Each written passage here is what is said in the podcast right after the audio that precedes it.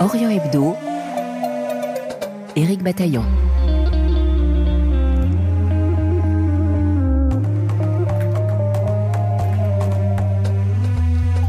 À la fin de cette année, le musée de l'armée à Paris proposera une nouvelle exposition sur les combats oubliés des forces françaises libres. Il s'agira de la libération des Vosges et de l'Alsace à l'automne 1944.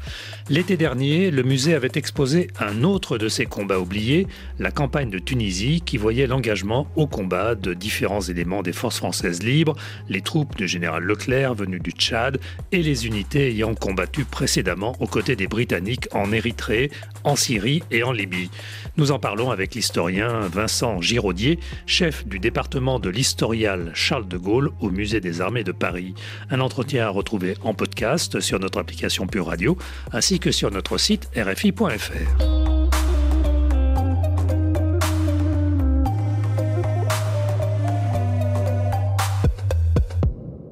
Bonjour Vincent Giraudier. Bonjour Éric Bataillon. Pendant la Seconde Guerre mondiale, la résistance française a souvent été le lot euh, d'engagements individuels, une somme de destins volontaires qui constitue le récit général que nous appelons dans les livres l'épopée de notre histoire, comme il est rappelé dans la brochure de présentation de votre exposition. À partir de 1940, les forces de la France libre ont livré de nombreuses batailles, dont beaucoup sont oubliées aujourd'hui. C'est le cas des actions menées par euh, ces forces, les FFL, Forces des Françaises libres, lors de la campagne de Tunisie. Vincent Giraudier, quelle est la situation de la guerre en 1942 sur le front européen ainsi qu'en Afrique du Nord? Alors sur le front européen, euh, l'essentiel des combats euh, se déroule à, ce moment-là, donc euh, en Russie. Mais quand le théâtre méditerranéen est un théâtre très important dans l'histoire de la Seconde Guerre mondiale.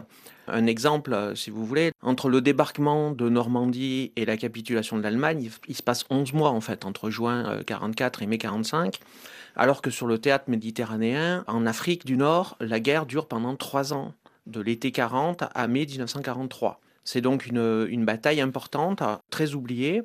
Et euh, parmi ces combats, euh, donc les, Français libres, donc euh, on a retenu le, nom évidemment de l'épopée de Birakeim, mais ils vont aussi d'une manière assez ponctuelle et surtout pour les troupes venues du Tchad, ce qu'on appelle la colonne Leclerc, la colonne L, la force L, donc du général Leclerc, participer à ces combats qui impliquent en fait les deux armées françaises, puisque euh, l'armée du général Giraud est très présente aussi sur ce front. Alors nous reviendrons sur tous ces éléments. Pourquoi le Maghreb est-il un important théâtre d'affrontement entre les Alliés et les membres de l'Axe? L'Axe, rappelons-le, hein, c'est l'Italie, l'Allemagne et le Japon. À partir de décembre 1942, il y a donc une autre guerre euh, en Afrique, hein, c'est cela en fait, la campagne de Tunisie est l'aboutissement de trois campagnes qui convergent. Vous avez la bataille qui se déroule depuis l'été 1940 et qui oppose sur le front entre la Libye et l'Égypte, d'un côté la 8e armée britannique, dont des unités des forces françaises libres, aux troupes italo-allemandes commandées par Rommel, la fameuse Afrika Corps de Rommel. À ce premier théâtre d'opération s'ajoute un deuxième théâtre d'opération quand, le 8 novembre 1942, les Anglais et les Américains, sans en parler au général de Gaulle, puisque les Américains sont très hostiles politiquement au général de Gaulle, choisissent de débarquer au Maroc et en Algérie, qui sont alors donc des territoires français. Les Allemands réagissent très vite et dès le lendemain, le 9 novembre 1942, envoient d'importantes troupes et renforts en Tunisie. La Tunisie, que les Anglo-Américains n'avaient pas voulu intégrer à leur projet de débarquement. Alors vous parliez du général Leclerc qui en 1941 est encore colonel et qui va d'ailleurs euh, se battre euh, une première fois en Libye, mais en 1942, depuis le mois de mars, le général Leclerc est euh, le commandant supérieur des troupes de l'Afrique française libre. il a été nommé par De Gaulle. Et De Gaulle lui donne l'ordre de s'emparer de la région du Fezzan en Libye. Lui est au Tchad à ce moment-là. Il se trouve en inspection et il lance son offensive fin décembre 42, c'est cela Avec quels moyens et, pour quels résultats?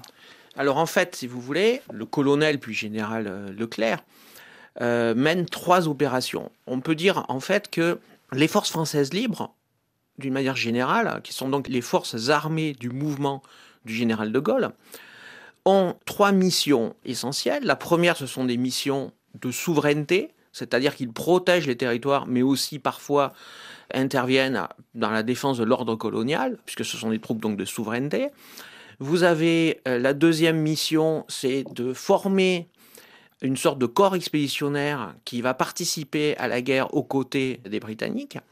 Et puis, il y a cette particularité du Tchad que comme il y a une frontière commune avec l'Axe, avec l'ennemi, c'est la frontière entre le Tchad et la Libye, eh ben, la France libre crée son front quasi autonome, parce qu'il y a évidemment un soutien des Britanniques et un appui des Britanniques, en tout cas une obligation de s'intégrer au théâtre opérationnel euh, de l'Empire britannique.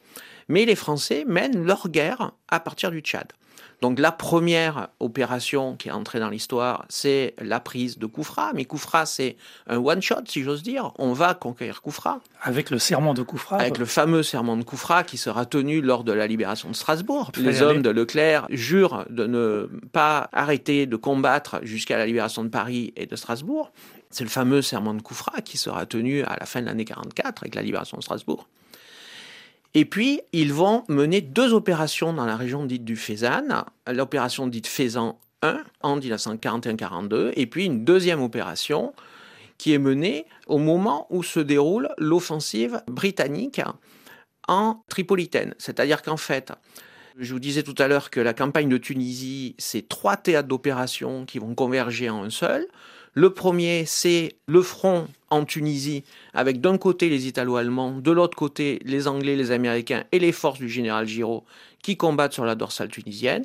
Deuxième théâtre d'opération, après la défaite d'El Alamein, Rommel et les Italiens retraitent depuis l'Égypte pour chasser par la 8e armée britannique.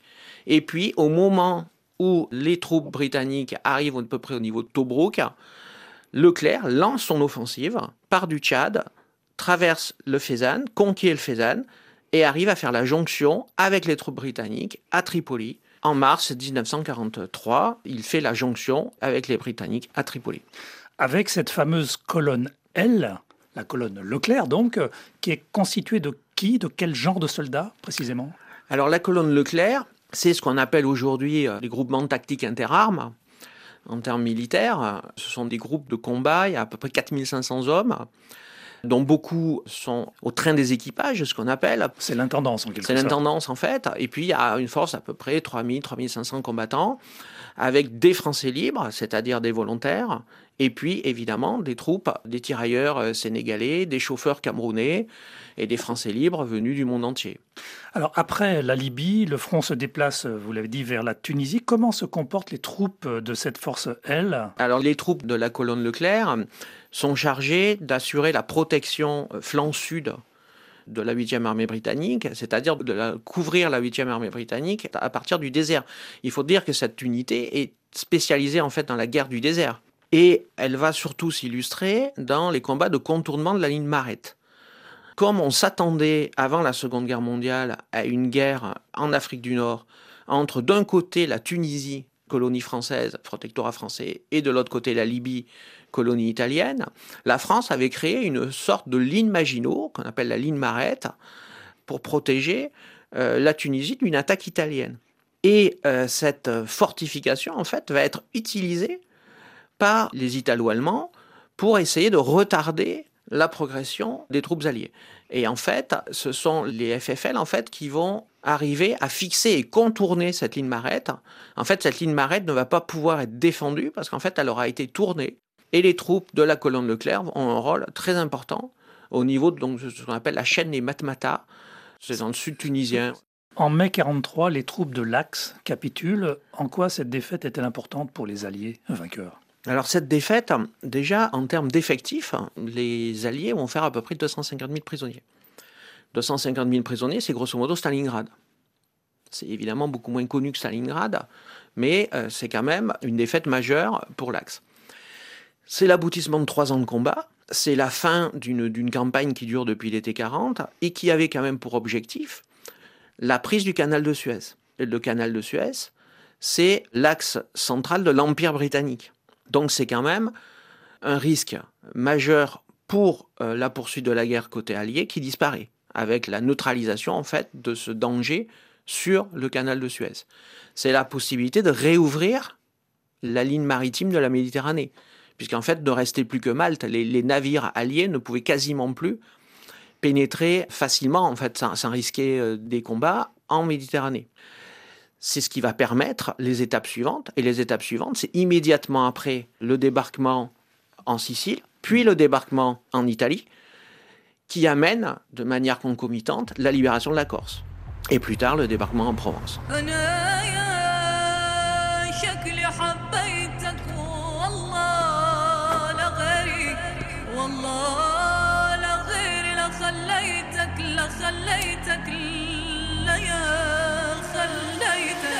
أنا شكلي حبيتك والله لغيري لخليتك أنا شكلي حبيتك والله لغيري لخليتك حامل حيلة ومليون حامل حيلة ومليون.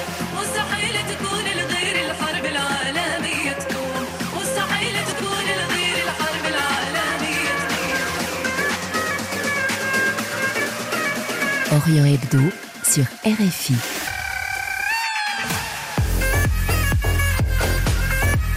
Orient Hebdo, une émission mise en onde et réalisée par Mathias Golchani. Nous sommes en compagnie de Vincent Giraudier, chef du département de l'historial Charles de Gaulle au musée de l'armée à Paris, pour évoquer euh, l'un des combats oubliés des forces françaises libres, la campagne de Tunisie en 42-43. Vincent Giraudier, c'est à Tunis que se déroule le défilé de la victoire, euh, de cette victoire en Tunisie. Euh, la colonne Leclerc défile en tête, mais séparément des troupes de l'armée française d'Afrique du Nord. Pourquoi? Alors en fait, nous sommes au cœur d'une bataille politique qui va être euh, d'ailleurs euh, source de nombreuses interrogations pour les Français. Vous avez à ce moment-là en fait deux armées françaises. Vous avez l'armée euh, du général de Gaulle, les forces françaises libres, qui représentent à ce moment-là environ une division et demie et un peu plus. La division, c'est la division française libre, la fameuse DFL, et puis le un peu plus, c'est la colonne L du général Leclerc qui va former l'ossature de la deuxième division française libre, qui deviendra ensuite la deuxième DB qui libère Paris et Strasbourg. La force opérationnelle terrestre de la France libre sur ce théâtre d'opération, c'est à peu près 15 000 hommes. En phase 2, les 75 000 hommes de l'armée du général Giraud, qui sont engagés depuis euh, donc le 19 novembre 42 aux côtés des Alliés et qui vont avoir environ 10 000 pertes au sens militaire du terme, donc tués, euh, blessés graves, euh, disparus, près de 5 000 morts. Voilà. Donc euh, vous avez ces deux armées françaises qui se regardent en chaîne faïence, si j'ose dire, parce que les rancœurs, les incompréhensions et puis les drames passés ne sont pas oubliés. Il faut savoir, il y a eu des combats fratricides au Gabon en 1940, en Syrie, au Liban en 1941. Il y a des combats entre le 8 et le 11 novembre 1942 en Afrique du Nord, entre d'un côté les forces de Vichy et de l'autre côté les Anglo-Américains qui débarquent. Donc tout ça, évidemment, n'est pas oublié. Le défilé du 20 euh, mai 1943 à Tunis, c'est l'apothéose, si j'ose dire, du général Giraud. Le général Giraud est à la tête donc de cette armée qui vient de brillamment s'illustrer et qui a même plusieurs fois sauvé la mise aux Américains d'un point de vue militaire sur la dorsale tunisienne. Et vous avez près de 4000 hommes des forces françaises d'Afrique du Nord qui défilent en tête du défilé de la victoire à Tunis. Et les forces de la France libre n'ont été autorisées à participer qu'au défilé motorisé. Le défilé motorisé qui suit le défilé des troupes à pied. Et il y a 20 camions en tout et pour tout de la force L de Leclerc et de la colonne volante qui sont autorisés à défiler. Et à ce moment-là, leur surnom, euh, qui va entrer dans l'histoire, ce sont les clochards épiques de Leclerc. Il faut imaginer ces camions civils désossés, euh, qui ont été euh, allégés, transformés pour traverser le désert. Ils arrivent du Tchad en combattant, et il faut imaginer ces hommes qui sont parasés depuis plusieurs mois, soldats blancs, soldats des colonies, côte à côte dans ces mêmes camions, et ils ont une ovation assez extraordinaire des populations qui n'arrivent pas à comprendre pourquoi les deux généraux, les généraux de Gaulle et Giraud, n'arrivent pas à s'entendre en fait. Et malgré cette incompréhension qui se traduit donc sur le terrain lors de cette euh, parade militaire, à la fin de cette année 43, la deuxième division des forces libres de Leclerc va intégrer finalement l'armée française et deviendra la deuxième DB, division blindée. En quoi cette intégration est importante? En fait, et vous avez dans l'exposition une note écrite du général Leclerc à ses hommes qui explique d'une manière assez brillante la situation politique. Derrière euh, tout ça, c'est en fait la question est de savoir que va devenir la France libérée. Est-ce qu'on va avoir une France libérée par les Alliés et occupée militairement par les Alliés qui, après la victoire et la fin de la guerre, organiseront des élections? Ou est-ce que le mouvement issu de la France libre à Londres, avec les mouvements issus de la résistance, vont arriver à s'organiser pour amener un gouvernement indépendant. Cette ambiguïté ne va être tranchée en définitive qu'en octobre 1944, puisque c'est seulement en octobre 1944 que les Alliés vont reconnaître le gouvernement provisoire de la République française comme étant le gouvernement légitime de la France d'un point de vue juridique. Dans la pratique, le pragmatisme du commandant en chef, le général Eisenhower, avait fait que dès l'été 1944, le GPRF était de fait l'autorité de la France. En 1943, rien évidemment n'est gagné. Vous avez vraiment deux visions qui se font face. Et la force du général de Gaulle, c'est qu'il va s'appuyer sur la résistance intérieure, puisqu'à ce moment-là, c'est le moment où Jean Moulin crée le, le, Conseil national de la résistance, et que les mouvements, les partis, les syndicats réunifiés et intégrés au Conseil national de la résistance depuis la France font part de euh, leur soutien au général de Gaulle. Et puis, vous avez les opinions publiques, les opinions publiques de la France occupée, les opinions publiques de l'Afrique du Nord, les opinions publiques des démocraties britanniques et américaines qui se disent qu'ils ne font pas la guerre, ils ne veulent pas que leur armée se batte pour des régimes qui maintiennent, par exemple, les lois euh, raciales, les lois antisémites de Vichy sont maintenues plusieurs mois en Afrique du Nord. Vincent Giraudier, pourquoi se pencher euh, sur ces actions menées au Maghreb et plus largement euh, dans l'Afrique occidentale française, finalement assez loin des intenses combats que l'on commente régulièrement sur le sol européen? Alors d'abord, les, combats en Afrique sont des combats très intenses, là aussi. il y a 250 000 prisonniers à la fin. Donc c'est une importante victoire pour les Alliés. Ce sont des combats qui engagent à peu près 300 000 hommes de chaque côté. Donc ce sont quand même des combats importants. Ce sont des combats, pour reprendre les termes actuels, de haute intensité. À l'époque, c'est le front unique pour les, les Anglo-Américains. C'est là où ils engagent leurs unités blindées, où ils engagent leur aviation tactique, euh, où ils engagent leur meilleur matériel. Ce sont des combats importants. C'est simplement que par rapport à euh, ce qui va se passer plus tard, c'est-à-dire les débarquements en Italie, les débarquements de Normandie, les débarquements de Provence, ils sont considérés dans notre mémoire comme des combats d'un théâtre d'opération secondaire. Il y a de nombreux musées prestigieux en France, Vincent Giraudier et en particulier à Paris. Qu'est-ce qui fait que le musée de l'armée, le vôtre donc, est l'un des plus fréquentés euh, chaque année? Plus d'un million de visiteurs, je crois.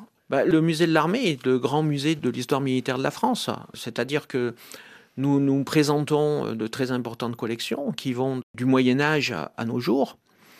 Nous sommes un musée du fait militaire et de la société civile dans la guerre, beaucoup plus qu'un musée qui ne présenterait que des souvenirs militaires. Nous présentons actuellement une exposition sur les guerres de religion qui ont euh, ensanglanté euh, la France au XVIe et XVIIe siècle. Vous avez euh, des objectifs d'expansion, avec notamment le projet Minerve. De quoi s'agit-il? Alors il s'agit de proposer de nouveaux parcours de visite puisqu'aujourd'hui euh, nos salles s'arrêtent en, 1945, à l'exception donc de l'historial Charles de Gaulle. Et nous avons donc pour objectif de traiter donc de la période colonisation-décolonisation, de la période post-45 et euh, de présenter aussi les actualités des engagements militaires euh, de la France. Merci Vincent Giraudier. Merci Eric Bataillon. Actuellement, le musée de l'armée à Paris propose une rétrospective Léon Herschritt, photographe des années gauliennes, mort en 2020. Léon Herschritt avait débuté sa carrière en couvrant les tumultueuses semaines de mai et de juin 1958 en Algérie, au moment où le général de Gaulle prononçait son fameux Je vous ai compris. Le photographe s'était penché sur les à côté des temps forts de l'actualité et notamment sur la façon dont l'histoire bouleversait les parcours de vie individuels. Son reportage consacré aux gosses d'Algérie avait suscité un vif intérêt en métropole. Orient Hebdo, merci de votre fidélité. Dans un instant, un nouveau journal.